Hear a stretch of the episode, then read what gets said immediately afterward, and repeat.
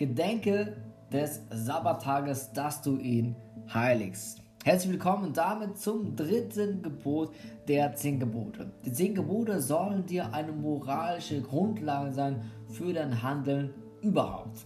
Also es muss erstmal eine ethische, moralische Grundbasis da sein, bevor wir überhaupt in tiefere geistliche Themen hineinkommen, müssen wir erstmal schauen, okay, dass genau das hier stimmt. Und wir haben uns schon die ersten zwei Gebote angeschaut, die es wirklich in sich haben. Und genau auf diesem Level, auf diesem Niveau bleibt es halt. Jetzt wird es natürlich sehr kompliziert. Es geht um den Ruhetag. Gedenke des Ruhetages, dass du ihn heiligst. Zuerst finde ich ein Wort echt spannend und zwar das ist Gedenke. Also erinnere dich daran, an diesen einen Tag. Und ich glaube, das ist so ein gewisses Kernprinzip von dem Ruhetag. Der Ruhetag ist nicht ein Tag, wo man einfach nichts tut. Äh, natürlich soll man ablassen von seinen Werken äh, und von seinen Arbeiten. Also, was aber nicht bedeutet, dass man jetzt gar nichts mehr tut.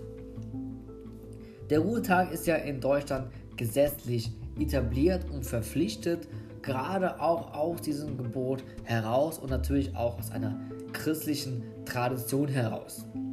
Jetzt gilt es aber auch, diesen Ruhetag irgendwie zu füllen.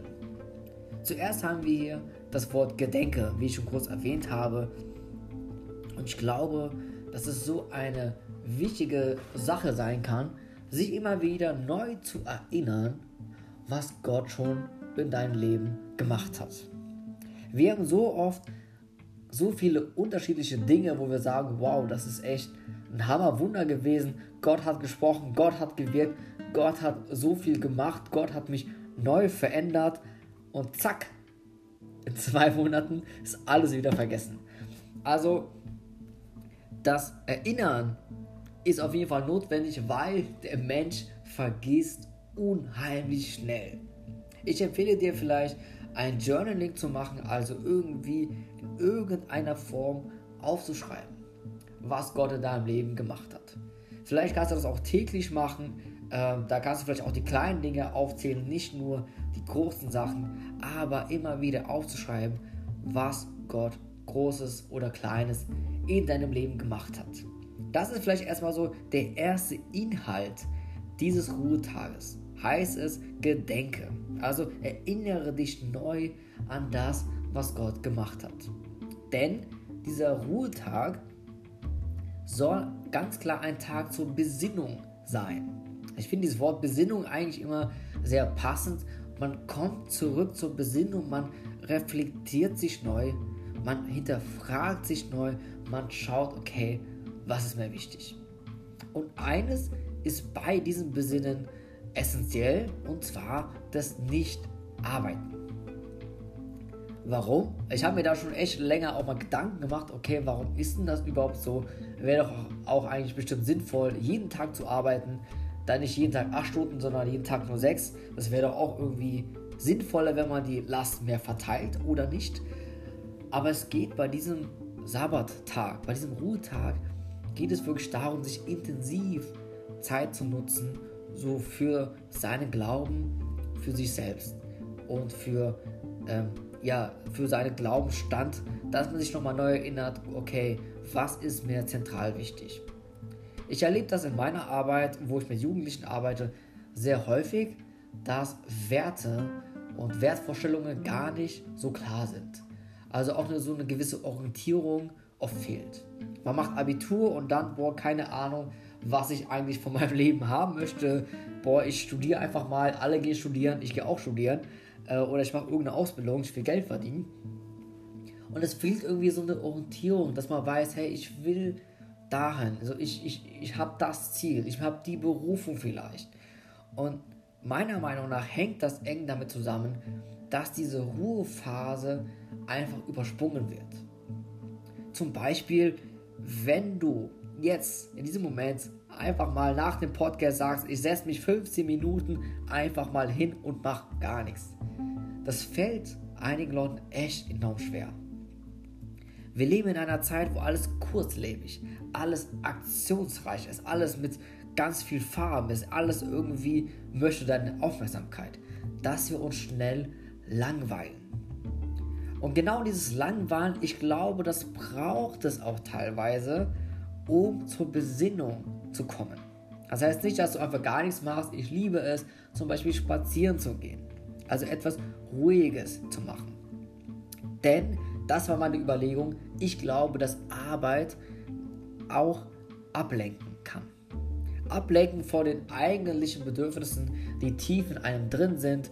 Zum Beispiel, dass man sich auch in die Arbeit teilweise hineinflüchtet, um diese existenzielle Fragen nicht mehr beantworten zu müssen.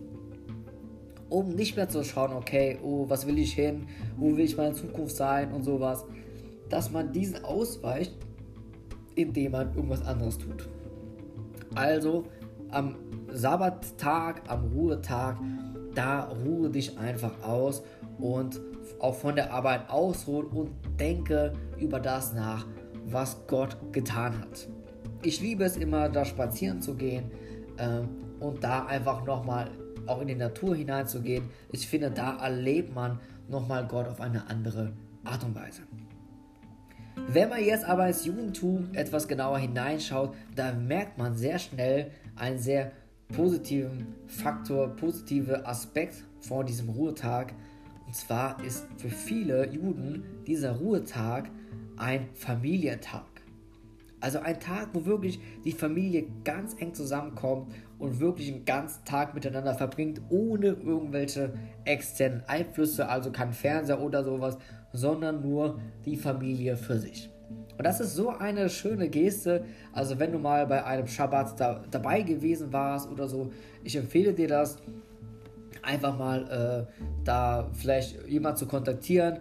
Äh, eine Synagoge zu kontaktieren und einfach bei so einem Schabbat einfach mal dabei zu sein. Mensch, wie familiär ist das? Wie schön kann das sein, so wirklich dieses Familiengefühl zu haben, diese Zugehörigkeit zu haben. Und das ist vielleicht, glaube ich, auch ein wesentlicher Bestandteil dieses Ruhetages, nicht nur von seiner Arbeit abzulassen und sich zu denk denken und erinnern, was Gott getan hat, sondern dankbar zu sein und in Gemeinschaft zu treten. Deswegen ist es ja auch so, dass am Sonntag man zusammenkommt und hier gemeinsam diesen Tag verbringen möchte. Es gibt auch oft die Diskussion, wann dieser Ruhetag eigentlich stattfinden soll. Ähm, das ist eine unendlich lange Diskussion. Ich glaube, es geht mehr um das Prinzip dahinter. Das Prinzip, einen Tag sollst du wirklich heiligen, also nur für Gott allein benutzen. Damit starte am besten gut in die Woche, damit hau rein und gedenke nochmal, wie du diesen Ruhetag wirklich nutzt, ob du wirklich Ruhe damit tanken kannst, ob du dich wirklich erinnerst auch an das, was Gott getan hat und ganz wichtig, die Gemeinschaft sollte eine hohe Priorität in deinem Leben sein.